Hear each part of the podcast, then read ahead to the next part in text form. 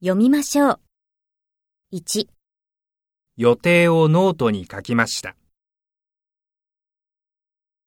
2、4月14日午後4時から会議をします。3、友達と映画を見ました。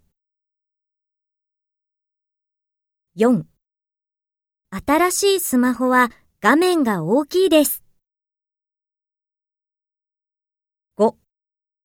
A さんは来週北京に出張します。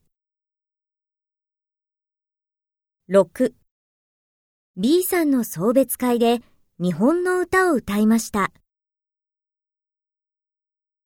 7今日、本社の C さんにメールを送りました。8スミスさんはアメリカの両親に毎月送金しています。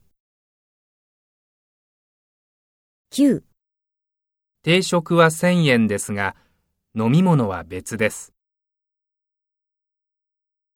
10先月 A さんはボーイフレンドと別れました。11今夜仕事の後で友人と飲みに行きます。12パソコンの大事なデータはバックアップをしましょう。13明日の朝、築地の市場を見学して食事をします。14夜中に大きな火事がありました。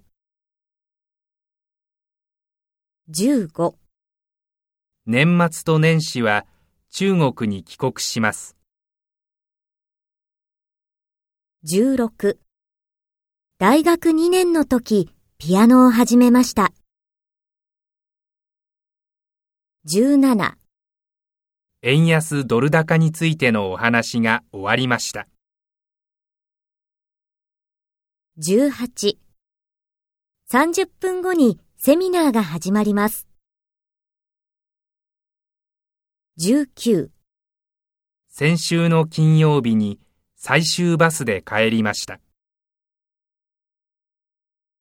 20国会議員が議会でスピーチをしました。21日本のほとんどの会社は定年を定めています。